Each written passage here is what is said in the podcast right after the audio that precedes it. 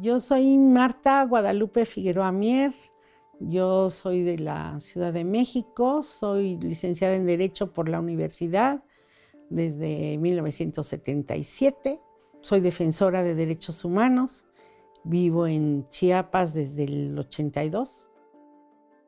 Marta Guadalupe Figueroa Mier es también integrante y fundadora del Grupo de Mujeres de San Cristóbal Colem y parte del Observatorio Ciudadano Nacional del Feminicidio. Es una de las impulsoras de la alerta de violencia de género en Chiapas y ha sido abogada en diferentes casos de feminicidio y violaciones sexuales a mujeres, así como acompañante legal de la red de colectivas feministas universitarias de Chiapas. Hoy me he vuelto a redefinir. Hoy yo sé que soy una defensora, así en femenino, de los derechos de las humanas. Es mi opción, son mis principios. Antes de nombrarse de esta manera, Marta se presentaba como licenciado en Derecho, hasta que se reconoció como abogada, abogada feminista. Esta es la historia de una defensora que se formó en los movimientos estudiantiles del 68 y 71, el levantamiento armado del Ejército Zapatista de Liberación Nacional, pero sobre todo en el movimiento feminista.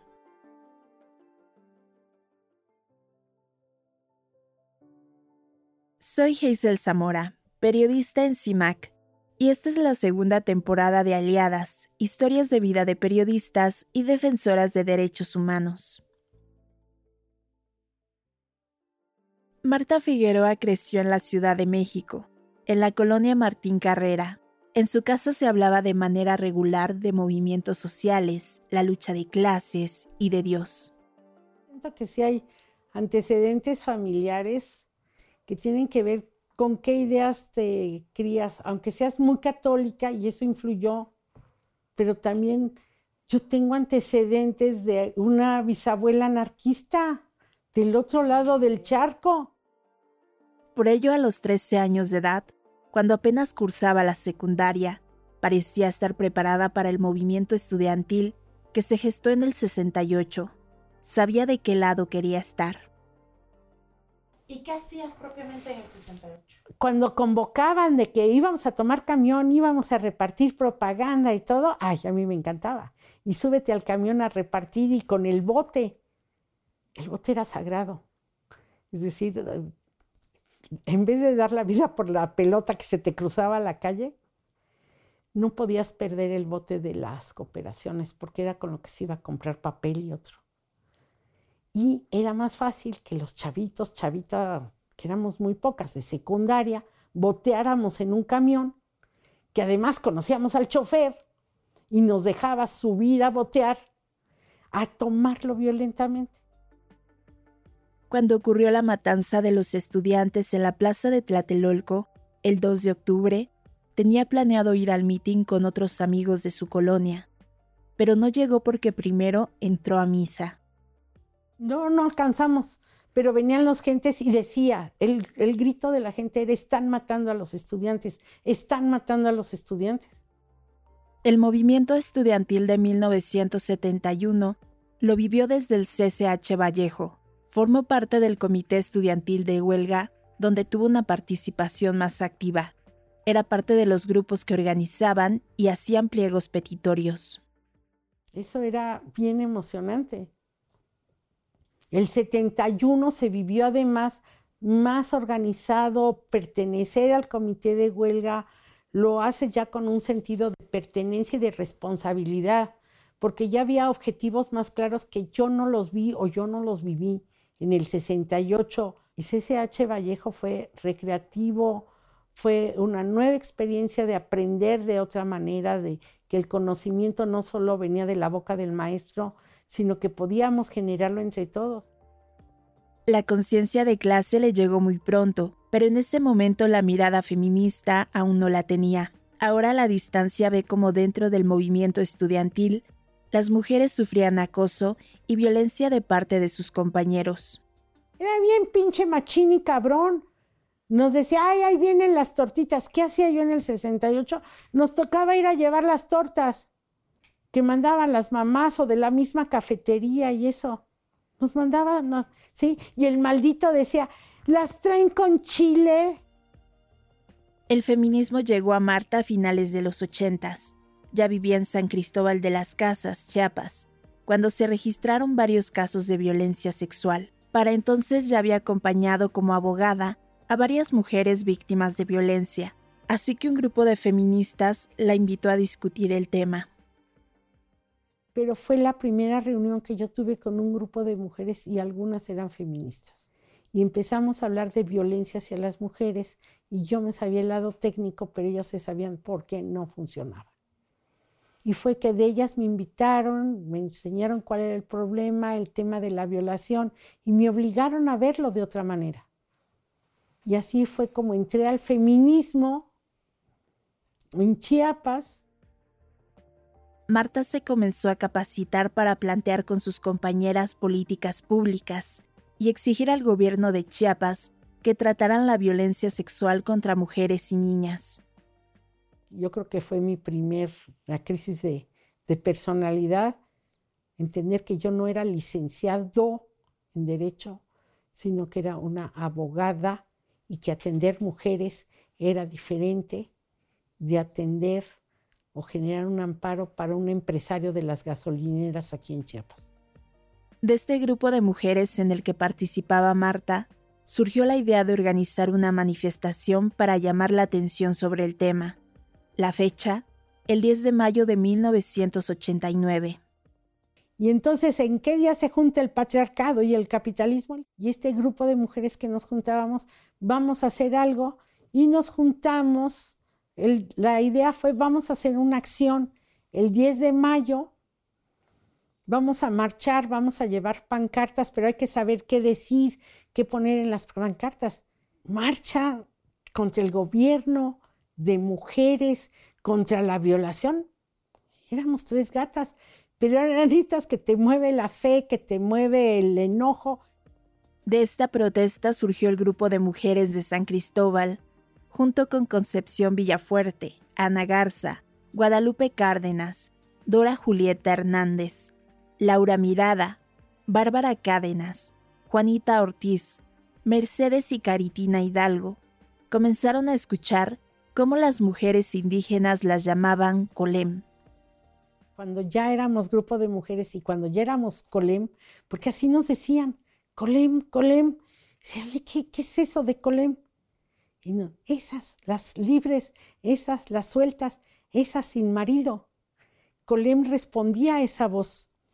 Colem era la palabra que significaba en celtal sueltas y en sotzil libres. Y la gente nos decía pues que éramos esas mujeres sueltas, libres, sin marido, y a todas nos ponían bajo el toponímico Colem. Fueron estas mujeres quienes arrinconaron al entonces gobernador de Chiapas, Patrocinio González Blanco Garrido, para que creara una fiscalía especializada para atender los casos de violencia sexual. Eran mujeres que iban a la iglesia, pero creían en el derecho a decidir y presionaron para despenalizar el aborto en Chiapas.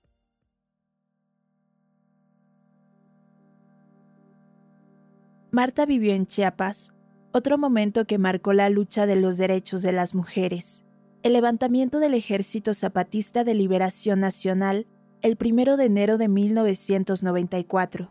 Las y los rebeldes habían tomado las estaciones de radio, y lo que se repetía una y otra vez era la declaración de guerra de la selva lacandona, así como las leyes revolucionarias, una de ellas, la ley revolucionaria de las mujeres. Cuando escuché y puse atención a lo que era la ley revolucionaria de mujeres, sí, yo dije, ahora sí, la revolución y las mujeres, algo que lo piensas, lo deseas y no sabes si lo vas a vivir o no, y de pronto lo vi, en la gente que menos esperaba.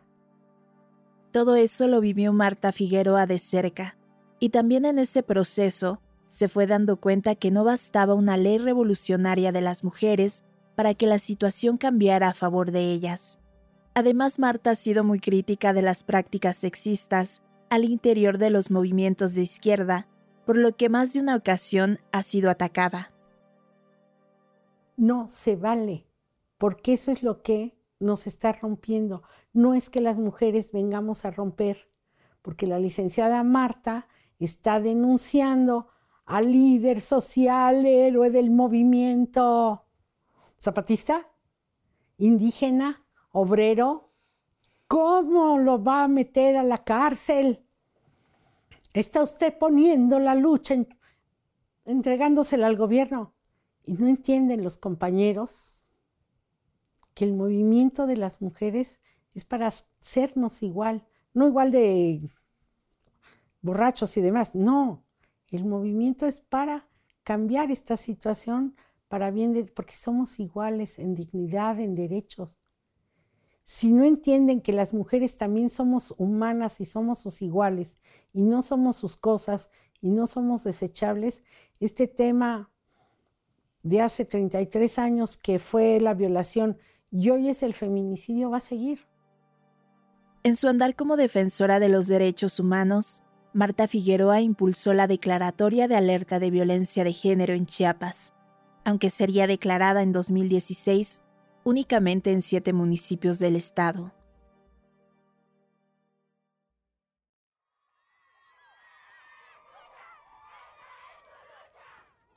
Más reciente acompañó legalmente a la red de colectivas feministas universitarias de Chiapas, quienes el 2 de febrero de 2021 iniciaron un paro en la Universidad Autónoma de Chiapas por la muerte de Mariana Sánchez Dávalos, una estudiante de la Facultad de Medicina que falleció al prestar su servicio social en la comunidad Nueva Palestina en Ocosingo.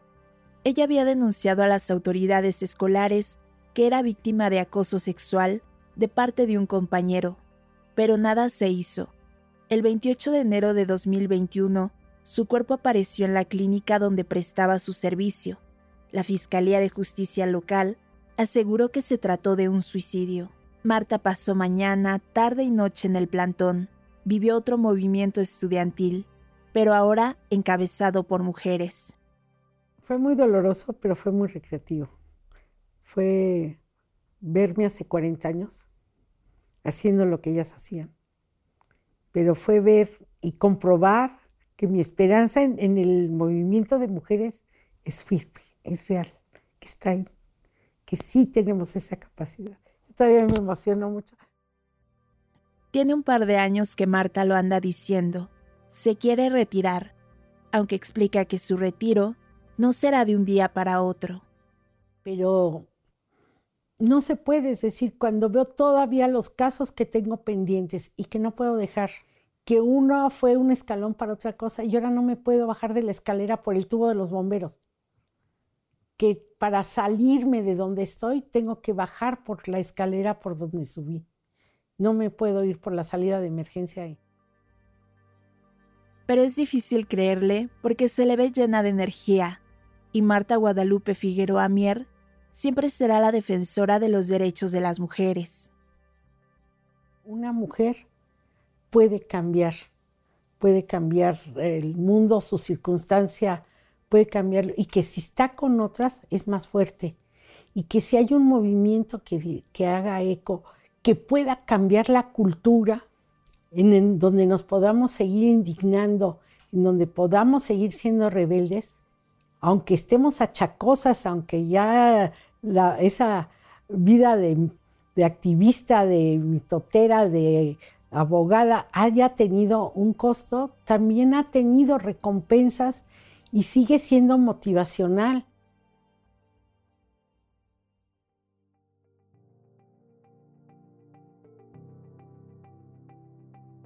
Aliadas Historias de vida de periodistas y defensoras de derechos humanos es una producción de CIMAC con el apoyo de PAN para el Mundo.